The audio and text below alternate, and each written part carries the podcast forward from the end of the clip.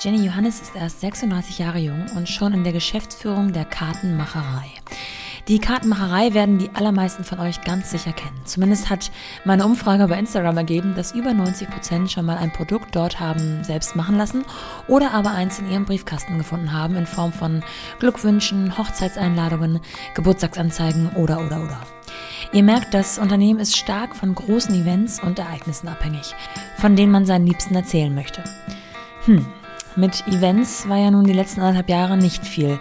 Haben Geburtsanzeigen dann ausgereicht oder ist Jenny jeden Tag mit Bauchschmerzen zur Arbeit gegangen? Apropos zur Arbeit gegangen, wie arbeitet es sich überhaupt in einem Unternehmen dieser Art? Ich musste feststellen, dass die Arbeitsweisen der Kartenmacherei moderner sind, als ich vielleicht vermutet habe. Was das genau bedeutet, wird Jenny uns gleich selbst erklären. Zudem sprechen wir darüber, wie es wirklich ist, also wirklich, wirklich ist, 50-50 zu leben. Dass das bereits damit anfängt, dass auch der Papa das Kind von der Kita abholt. Dass man das auch mal hart ausdiskutieren muss. All das aber Jenny die Möglichkeit verschafft, ein Unternehmen dieser Größe mit zwei Standorten in Hamburg und München in Vollzeit zu führen und dennoch nachmittags auch mal auf dem Spielplatz anzutreffen zu sein. Das Besondere an Jennys Position ist aber vor allem, dass sie sich nicht etwa innerhalb des Unternehmens nach Jahren an die Spitze gearbeitet hat, sondern vom Chef persönlich online geheadhuntert wurde und quasi in ihrer Elternzeit unterschrieben hat. Geschäftsführung als frisch gebackene Mami mit Baby zu Hause. Alles nicht immer ganz easy, aber für Jenny sonnenklar, dass Teilzeit für sie nicht in Frage gekommen wäre. Viel Spaß mit dieser Folge von The Mumpany mit Jenny Johannes von der Kartenmacherei. Willkommen zu The Mumpany.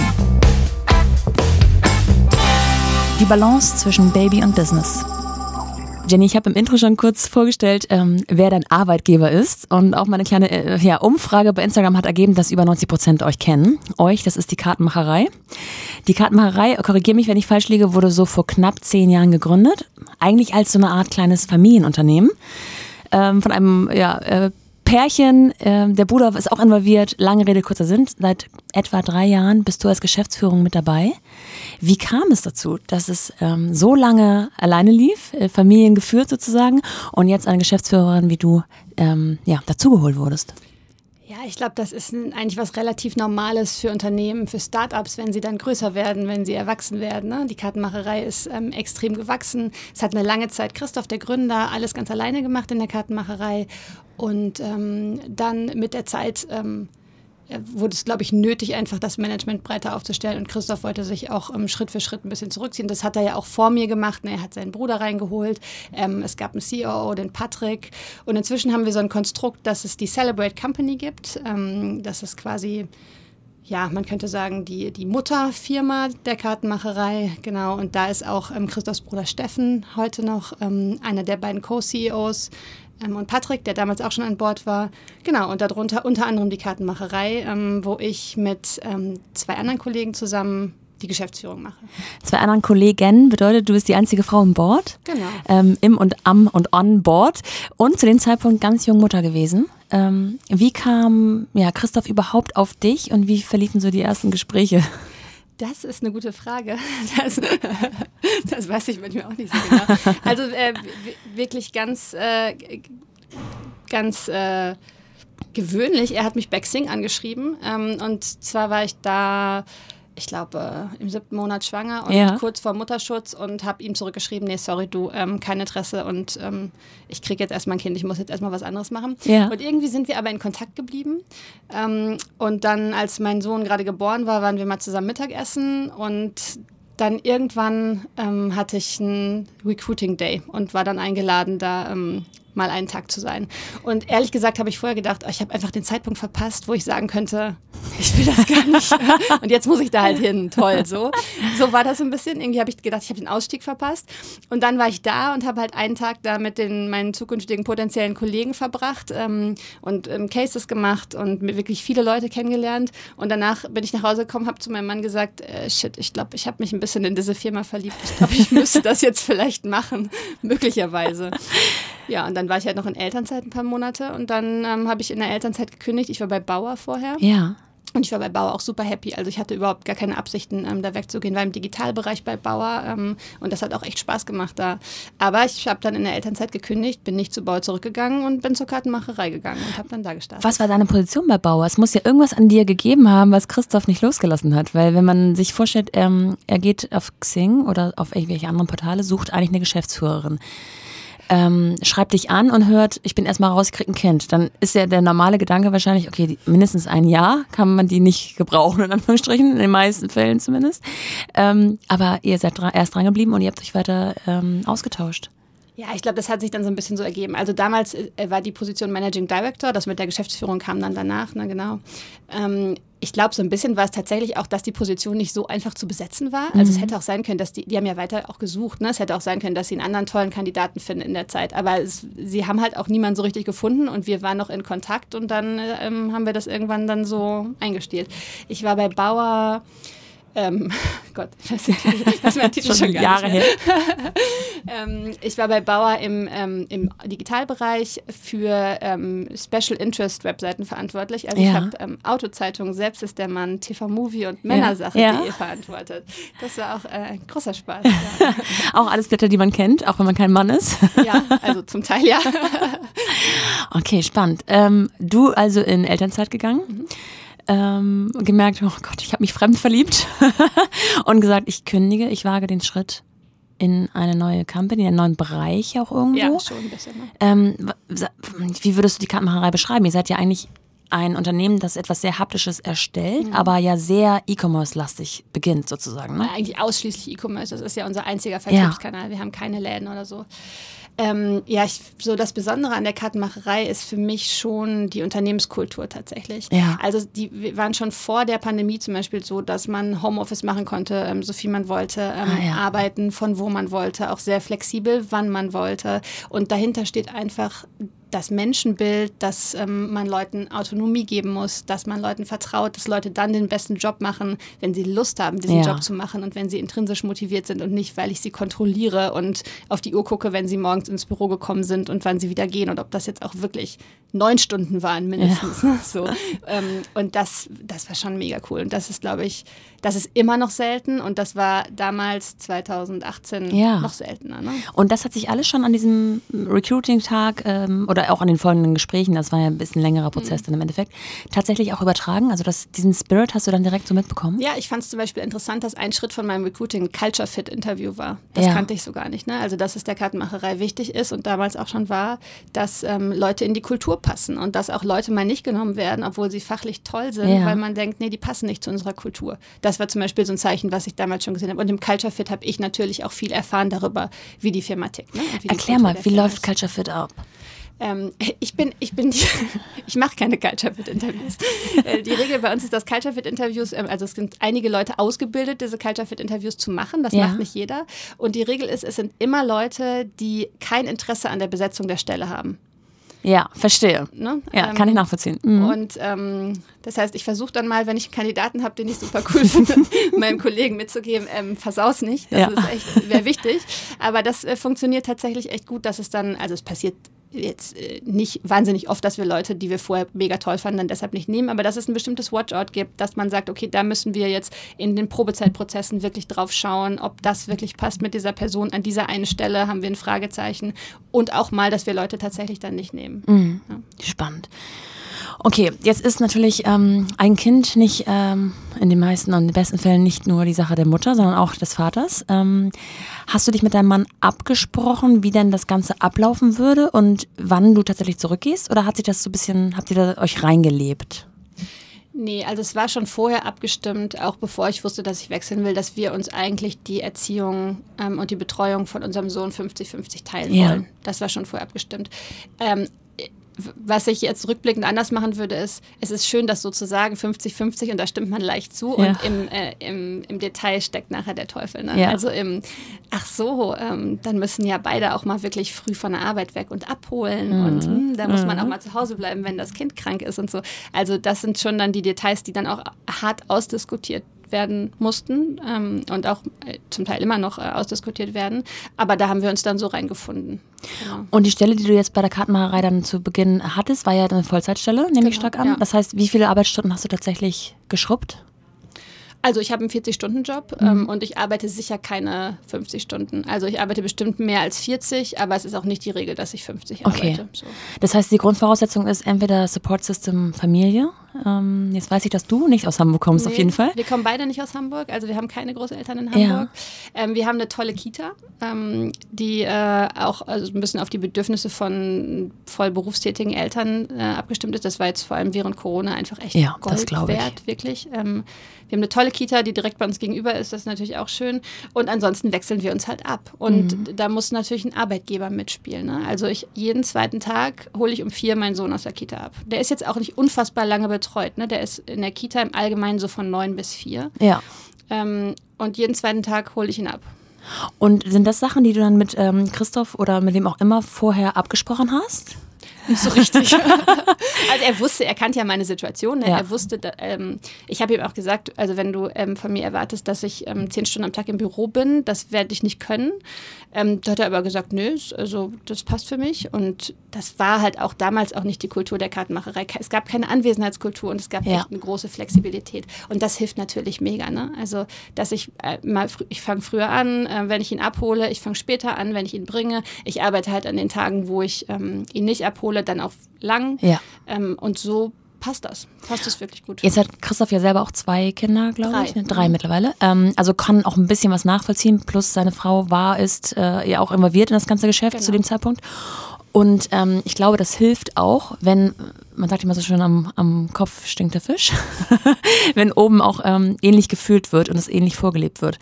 Wie ist die Verteilung sonst so bei der Kartenmacherei? Wie groß seid ihr überhaupt und ähm, sind da viele Eltern dabei, in Anführungsstrichen? Väter, Mütter? Weißt du ja, das so auf ungefähr? Jeden Fall. Also ich, wir haben jetzt, glaube ich, um die 200 Mitarbeiter.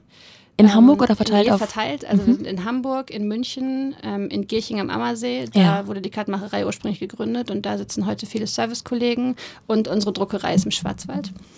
Ähm, ja. Und genau, auf diese Standorte verteilt. Wahnsinn. Ja.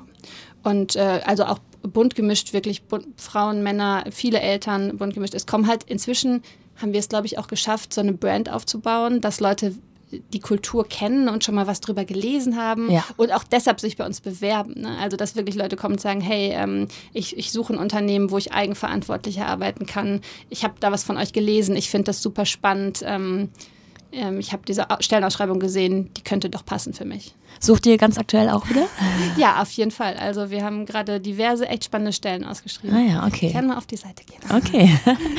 ähm, wie läuft sowas ab, wenn man dann ähm, in dem Recruiting-Prozess ist?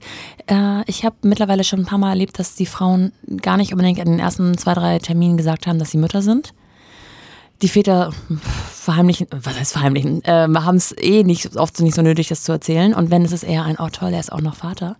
Ähm, wie empfindest du das? Ist das ähm, immer noch so eine Sache, die sehr stark auf den Schultern der Mütter, der Frauen liegt? Total. Ähm, und ich weiß ehrlich gesagt gar nicht so richtig warum, aber ich auch im, im Freundeskreis oder in meinem Umfeld, ich kenne wirklich relativ wenige Leute, die sich die Betreuung teilen. Mhm. Und es, es scheint oft gar nicht so richtig hinterfragt zu werden und ähm, ja, die Frau arbeitet halt Teilzeit und für den Mann geht halt alles weiter wie vorher. Ja. Und das ist ja auch okay, ne? wenn man sich dafür entscheidet, wenn man das so machen möchte, völlig fein. Ich will äh, auch niemandem sagen, wie er das jetzt machen sollte. Aber ich habe schon das Gefühl, dass es oft ähm, gar nicht bewusst ähm, hinterfragt wird, ne? sondern dass es einfach so gemacht wird, weil es irgendwie alle so machen, weil es irgendwie das ist, was erwartet wird, wofür, dafür sind Kita-Öffnungszeiten gemacht, wenn man ja. ganz ehrlich ist. Ne? Es ist alles für eine, dafür gemacht, dass zu Hause ein Mensch Teilzeit arbeitet, ähm, im Allgemeinen. Ja. Mm, als du dann eingestiegen bist mit so irgendwas zwischen 40 und 50 Stunden die Woche, äh, war dein Sohn zu dem Zeitpunkt schon in der Kita, richtig? Nee, da war der, ich glaube, ähm, neun Monate alt ja. und dann hat mein Mann Elternzeit gemacht. Ähm, ah, okay, da begann es bei euch sozusagen schon mit der. Genau. Ah, ja. Und das war wirklich super, weil ich konnte wirklich die ersten drei Monate mich komplett auf die Arbeit fokussieren und wusste halt, ähm, der Papa ist ja. zu Hause. Das ist ja ein Riesenunterschied. Ne? Ich habe nicht auf mein Handy geguckt, ob die Kita jetzt anruft, ob alles okay ist, sondern der Papa ist da, der kümmert sich, alles super. Und ich würde das auch jederzeit wieder so machen und gerne auch noch länger, weil seitdem auch die Beziehung zwischen meinem Sohn und seinem Papa ähm, genauso eng ist wie ja. zu mir. Ne? Also wir, bei uns ist es wirklich so, nicht nur einer kann ins Bett bringen, nur einer kann das machen, sondern ähm, wir können beide bestimmt ja. unterschiedliche Sachen gut, aber wir haben beide, würde ich sagen, eine gleich enge Beziehung zu unserem Sohn. Ja, Gold wert. Total. Also in den besten äh, ähm, Situationen ist es so, dass das Kind dann auch die Einflüsse einfach von Mutter und Vater bekommt. Genau. Ähm, klar, wenn es andere Umstände gibt, sind es neue Situationen, aber wenn man es sich aussuchen kann. Ich glaube auch dafür ist wirklich so eine Elternzeit, wo man nicht dann zu dritt ähm, durch Neuseeland fährt mit einem Camper, sondern wo wirklich äh, der Papa alleine ist mit dem Kind. Die ist dafür schon ein Grundstein, ja. glaube ich. Ja. Ne? Und das finde ich so schade, dass, äh, dass dann oft so die schöne gemeinsame Reise, die natürlich auch toll ist, aber der Alltag, wo einfach der Vater ganz allein verantwortlich ist, das war schon echt ein guter Kickstarter für uns, ähm, für diese Aufteilung. Ja, das glaube ich. Das hilft auch äh, nicht nur dem Bonding mit dem Kind gegenüber, sondern auch dem Bonding zwischen den Eltern. Ja. Auch mal zu sehen, wie ist denn das, ähm, in, in Charge zu sein? Ne? Ja. Welche Aufgaben äh, umfasst das alles? Und ja, deswegen ist man abends vielleicht auch mal müde, obwohl man nicht gearbeitet hat in dem Sinne. Ja, und ich finde es mega schön, dass ähm, mein Mann eigentlich das genauso sieht wie ich. Wir vermissen dann den Kleinen auch, wenn wir ihn nicht sehen. Ne? Also ja. ähm, der, der, könnte jetzt genauso wenig wie ich sagen, ja gut, dann mache ich jetzt einen Job äh, aus Berlin und bin nur am Wochenende zu Hause oder so. Wir, wir können uns das beide gleich wenig vorstellen, weil wir beide gleichermaßen ähm, unseren Sohn vermissen, wenn wir ihn ja. äh, halt nicht sehen zwischendurch. Ja. Ne? Ähm, gutes Stichwort, Berlin, wobei bei euch ist es nicht Berlin, sondern München als zweiter Standort. Ich könnte mir vorstellen, dass du auch oft dort vor Ort sein musst oder kann man mittlerweile alles digital regeln? Äh, ich bin tatsächlich relativ wenig in München. Ähm, das ist schade. Ich wäre gerne öfter in München. Das hat in Corona war das jetzt sowieso. Ja. Also wir, wir sind darauf eingestellt als Firma, dass Leute an unterschiedlichen Standorten sind, weil die Teams halt schon immer auf mehrere Standorte verteilt waren. Mhm. Und das war für uns in der Corona-Zeit total hilfreich, weil wir das nicht erst üben mussten, sondern es war schon immer so, man hat ein Meeting mit drei Leuten, von denen sind zwei in Hamburg, einer in München. Ah ja. Es war wirklich, also das war eigentlich eher die Regel ja. als die Ausnahme. Das heißt, auch unsere Meetingräume in den Büros waren schon immer so ausgestattet, dass es da einen großen Bildschirm, Videosystem gibt und sich halt jemand aus München dazuschalten kann. Oder ne, in München sitzen drei Leute, einer aus Hamburg schaltet sich dazu. Ja. Ähm, und das ist jetzt sogar einfacher geworden, weil es eigentlich besser ist, wenn dann alle am Computer alleine sitzen, statt ja. drei Leute sitzen im Konferenzraum und zwei sitzen in einem anderen Konferenzraum. Ja. Ne? Das ist eigentlich immer ein bisschen schwierig. Ähm, also von daher waren wir da als Firma total darauf eingestellt. Es gibt eigentlich nichts, äh, was ich nicht von Hamburg aus klären kann. Trotzdem ist es natürlich wichtig, alle Kollegen auch ab und zu mal face-to-face -face zu sehen. Ne? Wir hatten jetzt gestern ähm, in Hamburg ähm, so ein kleines On-Site mit meinen zwei ähm, Bordkollegen und haben wir danach auch gesagt, ja, das ist total gut, das ist total hilfreich hilfreich, dass wir uns einfach mal sehen. Ähm, es ist produktiver, wenn wir wirklich ab und zu auch mal alle an einem Ort sind. Einen ganzen Tag eine Videokonferenz zu haben, wenn man mal wirklich was Strategisches besprechen will, was länger dauert, ist unfassbar anstrengend, finde ich. Da ja. ist man abends echt richtig durch. Und wenn man aber in einem Raum sitzt, dann gibt es fast eher ja. Energie. Ne? Äh, dann gibt es noch ein, ein, Eis nach dem Mittagessen ja. und äh, einen Witz und dann so, das, das hat, da merkt man schon den Unterschied. Und ich würde definitiv, wenn ich jetzt kein Kind hätte, auch öfter in München sein. Aber das ist natürlich schon so ein Punkt, das erfordert halt immer Abstimmung zwischen uns. Ne? Ähm, dann ist unsere Routine aus dem Tritt, wer holt wann ab, die eigentlich sehr fix ist und was auch wichtig ist, dass sie fix ist, weil wir uns beide darauf einstellen können, wann können wir arbeiten, wann können wir nicht arbeiten. Mhm. Ähm, und so eine, wenn das jetzt irgendwie eine Woche aus dem Tritt kommt, das muss dann schon immer sich abstimmen, ein bisschen planen und so. Ja. Und eben dadurch, dass wir keine Großeltern hier haben. Das heißt, ähm, das würde ich gerne öfter machen, ja. Wie ist denn die Verteilung Hamburg-München? Kann man sagen, eins von beiden ist Headquarter oder ist es ungefähr ausgeglichen? Mm, nö, es ist tatsächlich einigermaßen ausgeglichen. Du hast eben äh, Routine angesprochen. Und was dazu führt, dass diese Routine mal aus dem Tritt gerät. Ähm, was sind so die Sachen, die vielleicht in der Anfangsphase und jetzt auch äh, zu einem anderen Zeitpunkt, wo dann so ein größer ist und einfach vielleicht selber auch äh, ja, autonomer ist, Dinge, die euch aus eurer Routine rausbringen? Und dich vielleicht in Stress versetzen. Wenn er krank ist. Also das mhm. ist jetzt zum Glück, also ich finde jetzt mit, er ist jetzt fast vier, es wird so vieles so viel entspannter. Es ist echt, ja. ist echt cool. Aber so die ersten ein, zwei Kita-Jahre, da war er auch echt viel krank. Äh, und boah, das weiß ich noch. Dann liegt man halt nachts im Bett und merkt, das Kind hat Fieber. Fuck. Ja, ja. Und dann geht es Bricht so, alles also ne, dann geht bei mir das Geratter in meinem Kopf los, was mache ich jetzt morgen? Welche Termine kann ich schieben, welche kann ich nicht schieben?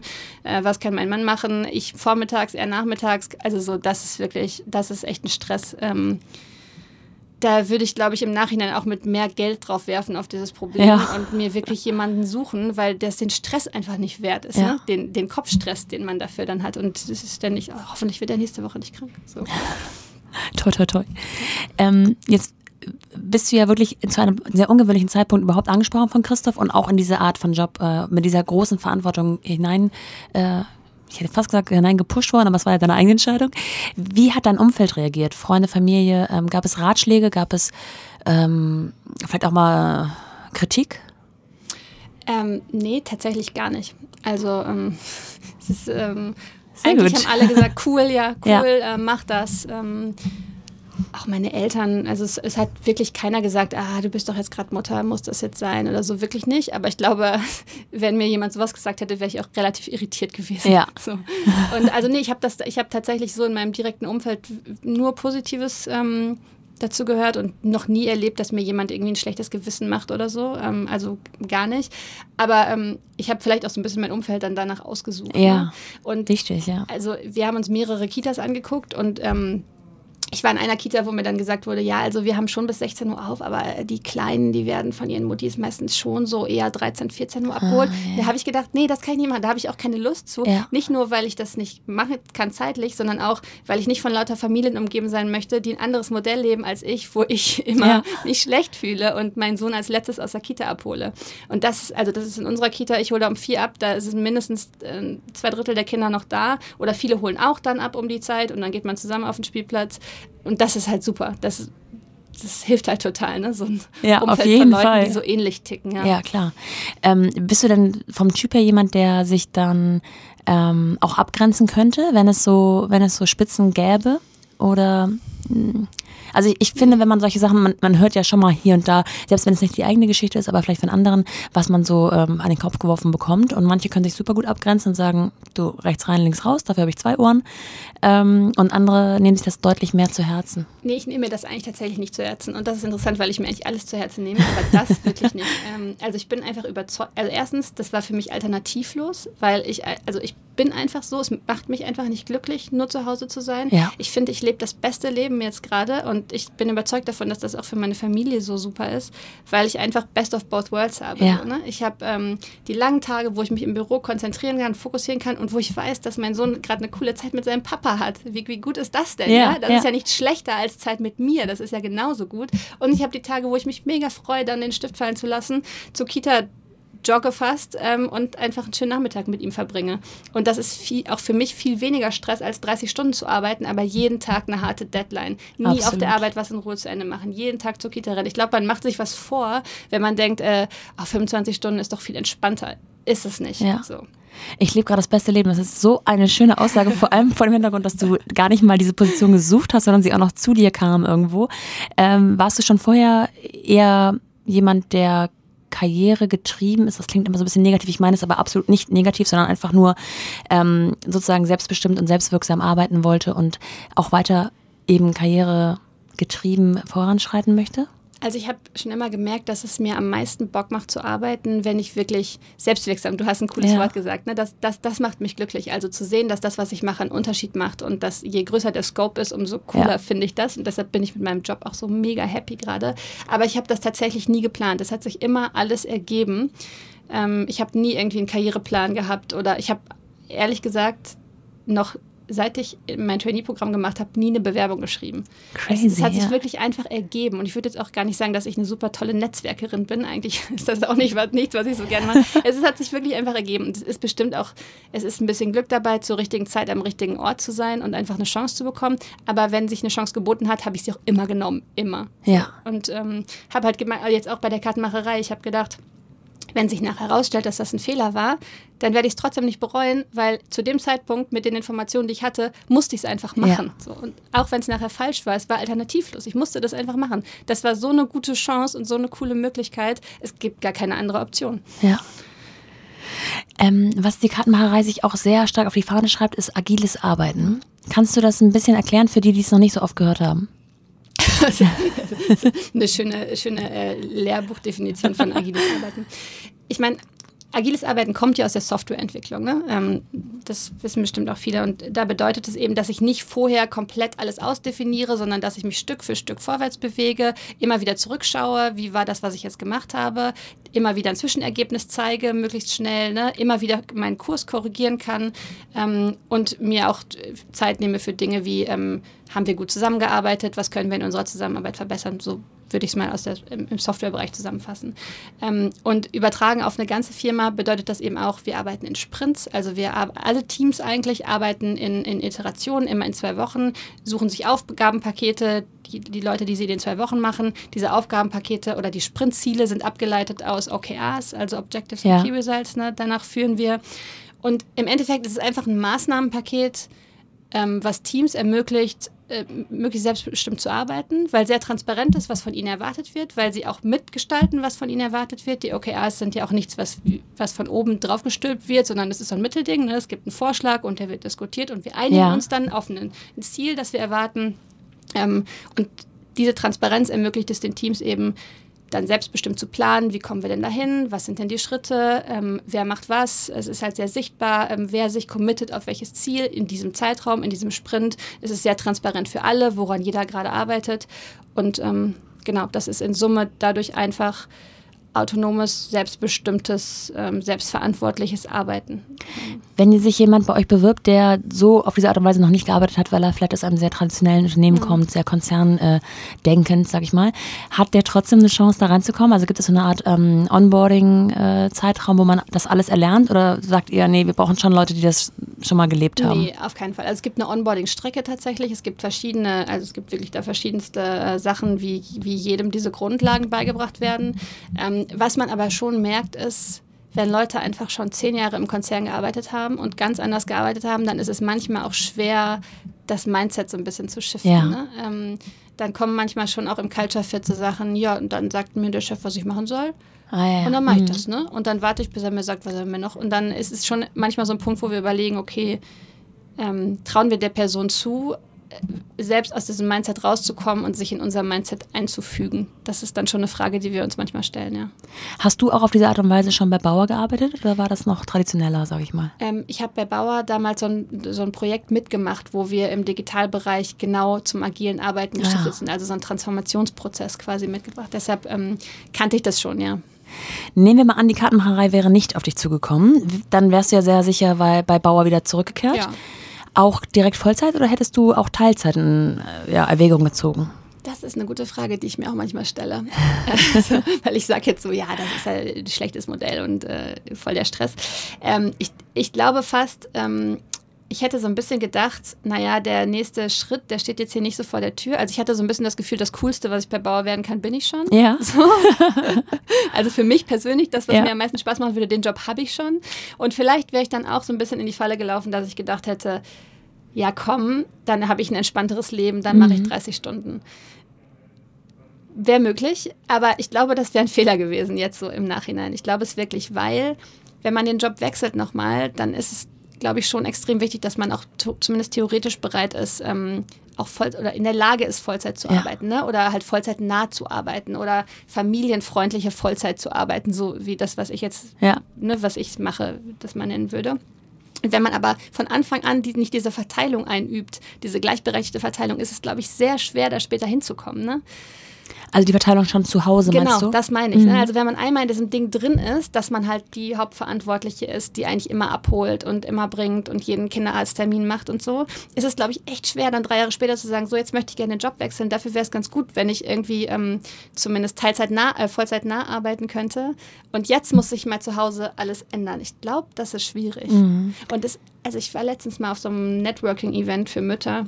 Da hat jemand aus dem Publikum gesagt, es gibt ja gar keine Jobs, die für Teilzeit ausgeschrieben sind. Und ich habe gedacht, ja, stimmt eigentlich, wie verrückt, ne? Also, mhm. es, wenn du wirklich nur Teilzeit arbeiten kannst, ist es, glaube ich, schon schwer. Dann ist die Auswahl, glaube ich, schon echt eingeschränkt. Ja, höre ich auch immer wieder. Ich kann es nicht aus eigener Recherche beurteilen, mhm. sozusagen, mhm. aber ähm, ich höre auch immer wieder, dass viele zurückgehen in ihren gewohnten Job, aber in Teilzeit, dann oft sehr unglücklich sind, weil sie einfach entweder ja. mehr arbeiten, als sie bezahlt werden, sozusagen, oder äh, andauernd Stress haben, weil sie gefühlt immer diese halbe Stunde hinterherhetzen, ja. um das Kind irgendwo abzuholen.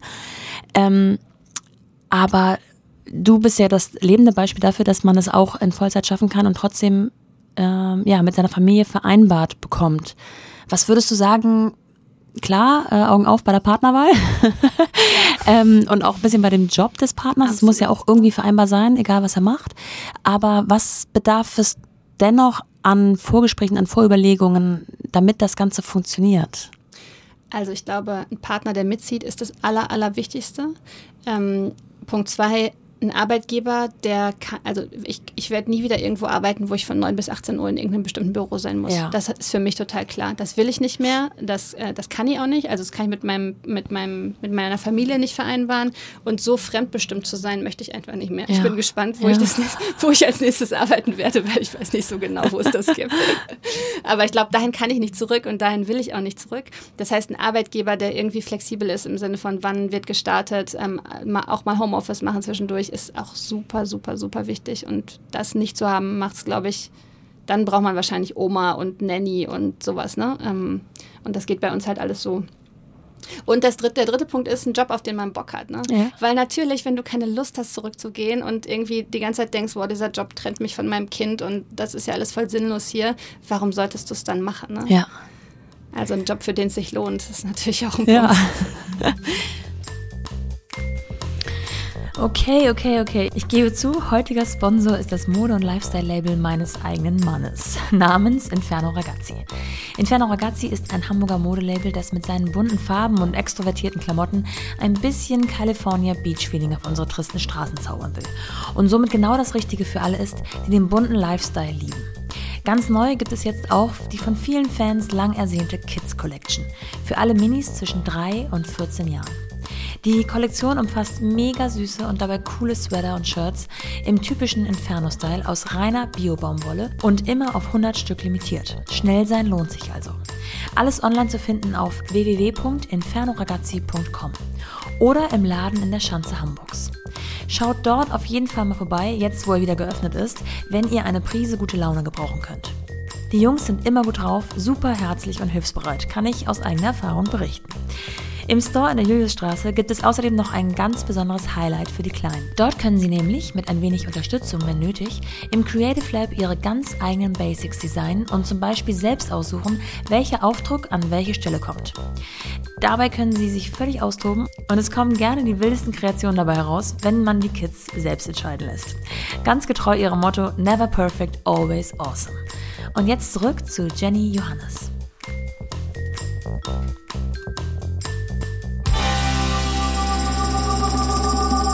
In den meisten Gesprächen versuche ich nach und nach dieses Thema Corona ein bisschen auszublenden, weil man kann es jetzt auch nicht jedes Mal besprechen. Mhm. Aber bei euch ähm, würde ich es gerne ansprechen, weil ich so sehr das Gefühl habe, dass es auch ähm, nicht nur privat mit Kita und Nicht-Kita und hier und da Betreuung äh, ein Thema sein gewesen sein könnte, sondern auch eben inhaltlich. Ähm, ein großes äh, großer Lebens, großes Lebensereignis ist ja die Hochzeit, die bei euch auch eine, eine, Rolle spielt. Ich glaube, Kinder wurden durchgehend geboren, das ist jetzt nicht das Problem, vielleicht sogar mehr, keine Ahnung. Ähm, aber diese ganzen großen Events, zu denen man eingeladen hat und eben die Kartenmacherei in Anspruch genommen hat, um die Einladung zu drucken, das habt ihr ja wahrscheinlich gespürt. Total.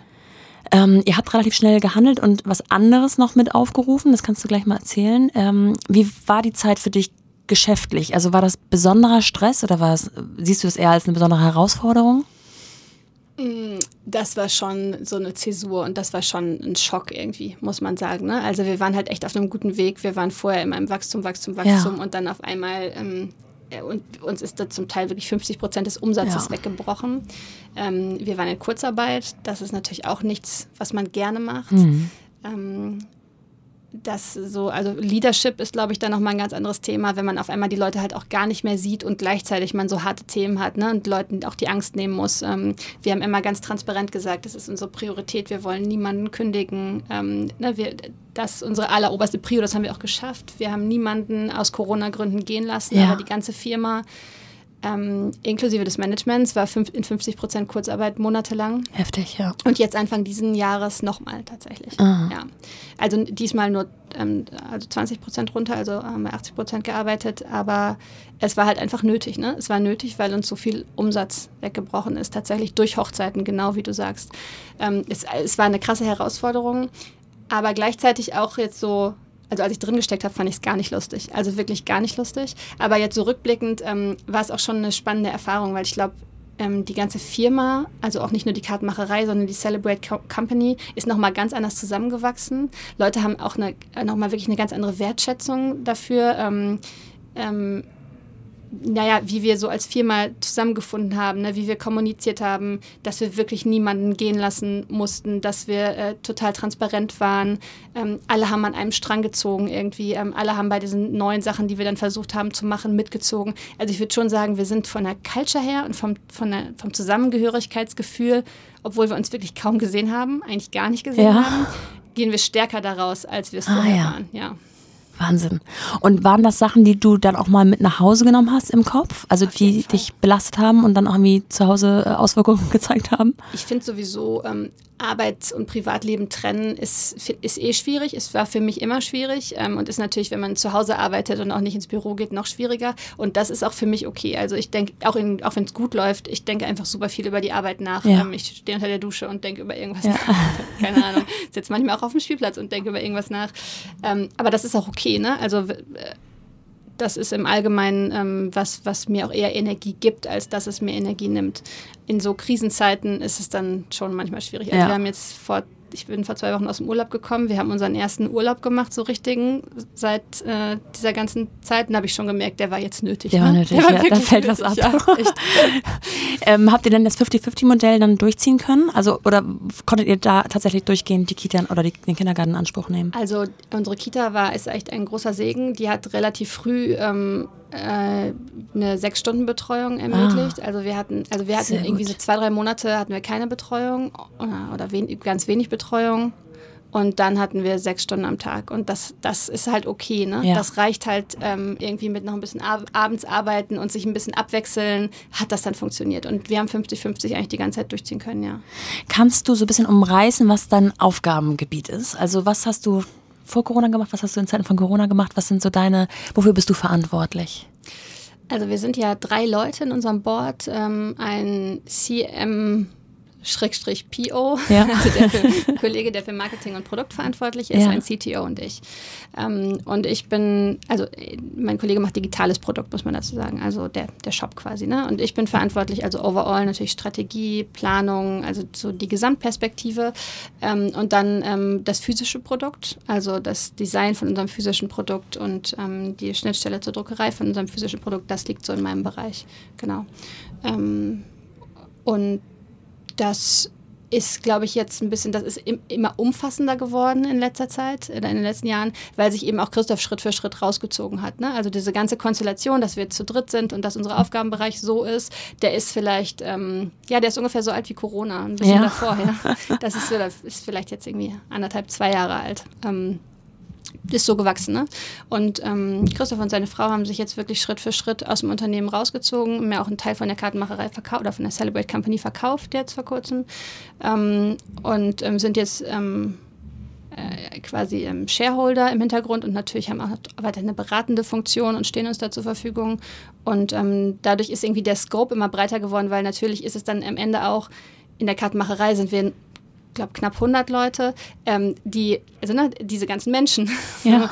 und äh, so Themen, mit denen ich wirklich, also ich hatte bei Bauer ähm, hatte ich ein Team aus zehn, zwölf Leuten. Das ja. ist halt, und mit denen habe ich allen direkt gesprochen. Ja. Das ist ja eine ganz andere Nummer. Ne? Und das ist jetzt schon so dieses, okay, ich habe eine Handvoll Direct Reports, aber eigentlich ist meine Verantwortung auch diese ganzen anderen Leute und ähm, wie wir kommunizieren und dass alle wissen, was unsere Ziele sind und in welche Richtung wir gehen und zu verstehen, wie ist die Stimmung denn gerade und was, was gibt es für Herausforderungen, was für Kompetenzen brauchen wir in der Organisation ganz viel auch Org-Design, wie müssen wir aufgebaut sein, wo, wenn uns was fehlt, packen wir das in unsere crossfunktionalen Teams, bilden wir da einen eigenen Bereich für. Das sind alles so Fragen, mit denen ich mich vorher nie beschäftigt habe, ja. in meinem alten Job nicht und auch am Anfang in der Kartenmacherei nicht. Und die mir jetzt aber mega Spaß machen, weil ja. das sind halt dann so die richtig großen Hebel. Ne? Und ich bin jetzt wirklich Stück für Stück aus vielen operativen Dingen rausgegangen und wir haben, eine tolle Organisation und tolle Teams, die ganz viel Operatives oder eigentlich alles Operative wirklich komplett alleine managen, die auch alleine Innovation aus sich rausmachen und es schaffen, in die Zukunft zu schauen. Und das ermöglicht mir dann Schritt für Schritt noch ein Stück weiter in die Zukunft zu schauen ne? und mich noch ein Stück weiter rausziehen. Ja. Das ist richtig cool. Arbeitest du am liebsten von zu Hause aus tatsächlich? Immer noch? Oder äh, gehst du lieber ins ja, Büro? Nee, ich, also ich war früher immer so ein Bürogeher, immer. Ich habe auch vor Corona in der Kartenmacherei war ich eigentlich immer im Büro, obwohl ich es nicht hätte sein müssen. Ähm, Und jetzt habe ich mich aber irgendwie an das Zuhausearbeiten Ja. gewöhnt tatsächlich. Ne? Also ich gehe jetzt ins Büro, wenn ich weiß, ich treffe da jemanden Ja. oder es ist irgendwas, ähm, aber nicht mehr so aus Prinzip, um im Büro zu arbeiten. Das mache ich echt jetzt von zu Hause. Die Subline des Podcasts heißt ja die Balance zwischen Baby und Business. Was brauchst du, um deine Balance ähm, ja, zu 100 Prozent, wenn es die 100 Prozent gibt, ähm, zu fühlen? Also ich muss tatsächlich sagen, in meinem Leben ist außer für Baby und Business nicht viel Platz. Ja. Ne? Also ich mache wirklich nicht viel anderes. Ich bewundere Leute, die Baby, Business und Leistungssport machen. Ja. Keine Ahnung. so, ähm, äh, ich habe halt eigentlich, also dieser Job ist gleichzeitig mein Hobby. Das ist schon echt, was viel Kopfkapazität von mir fordert und ähm, wo ich einfach mich viel mit beschäftige und wo viel meiner Zeit für drauf geht. Der Rest der Zeit geht für Jona drauf und natürlich ähm, äh, also natürlich äh, schaue ich auch, dass ich Zeit mit Freundinnen habe und so. Sowas ist schon super wichtig. Also meine, meine beste Freizeit ist ähm, irgendwo im Restaurant sitzen und ein Glas Wein trinken mit einer Freundin. So. Ja. Und, aber das ist, äh, unsere 50-50-Teilung ermöglicht mir das eben auch, weil ich an den Tagen, wo ich Jona nicht habe, dann eben auch lang arbeite und danach äh, mich noch auf ein Glas Wein treffen Ja. kann, wenn nicht Corona ist zum Beispiel. Ne?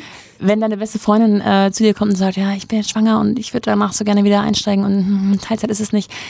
Hast du so drei Tipps, die sie entweder ja, direkt befolgen sollte oder zumindest gedanklich mal durchgehen müsste dafür? Ich denke, man sollte sich wirklich, eine, man sollte eine bewusste Entscheidung treffen, wie man diese Aufteilung machen will und sich nicht so, nicht so reinschlittern in irgendwas, was halt alle so machen, ne? Ja. sondern man sollte wirklich bewusst darüber nachdenken, was ist mir wichtig, was möchte ich jetzt gerade. Man sollte über die Konsequenzen nachdenken. Also jetzt, jetzt hört sich Teilzeit vielleicht cool an, aber ne, dann bin ich gefangen in diesem Job. Ähm, und es ist schwierig in Teilzeit, wenn ich wirklich nur Teilzeit arbeiten kann, auch nicht mal eine Zeit lang mehr arbeiten kann, ist es schwierig, was anderes zu finden. Ähm, es ist natürlich so Themen wie ähm, Ehevertrag und Ja, äh, also ne, ja. wenn man ungleich, wenn man ungleich Sorgearbeit macht und so, da würde ich auch äh, dran denken. Und das sind halt keine Themen, die Spaß machen. Ja. Aber ich glaube, es lohnt sich, wirklich da eine bewusste Entscheidung zu treffen. Und ähm, dann, wenn man die getroffen hat, sie halt auch wirklich vorher so weit wie möglich auszudiskutieren. Ne? Also 50-50 heißt nicht, du bringst, ich hole jeden Tag. Ja. Nein. Ja. Und du wirst zu deinem Arbeitgeber gehen müssen und sagen müssen, hey, ich möchte Elternzeit machen. Und das hat vielleicht noch keiner vor dir da gemacht.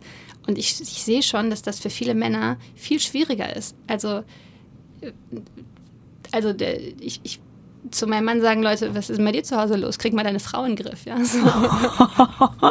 also da, das ist, glaube ich, schon krasser. Ne? Also Ja. es ist, äh, als Frau ist es dann vielleicht äh, wirklich auch ähm, leichter, aus diesen Erwartungshaltungen auszubrechen. Aber in einem männerdominierten Beruf, wo ähm, alle ne, jemanden zu Hause haben, der ihnen die Kinderbetreuung quasi komplett abnimmt, sich hinzustellen und zu sagen, nee, ich mache das anders, das ist schon eine ganz schöne Leistung, finde Ja. ich. Und das ist auch nicht, nicht leicht, bestimmt.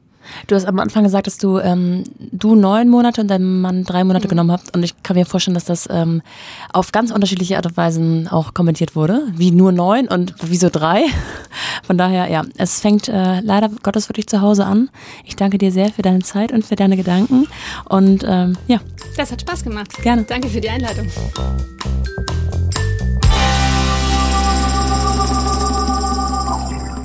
Im Nachgang haben Jenny und ich noch länger zusammengesessen, über die Frauenquote philosophiert und gleichberechtigte Familienmodelle, über die wir unbedingt noch mehr, noch lauter sprechen müssen, damit sich in allen Köpfen etwas bewegt. Denn ich glaube, das ist die Aufgabe unserer Generation für die nachfolgenden Generationen. Ach so, und wer die Kartenmacherei tatsächlich noch gar nicht kennt, der findet die Kartenmacherei unter www.kartenmacherei.de. Bis dahin, eure Nora.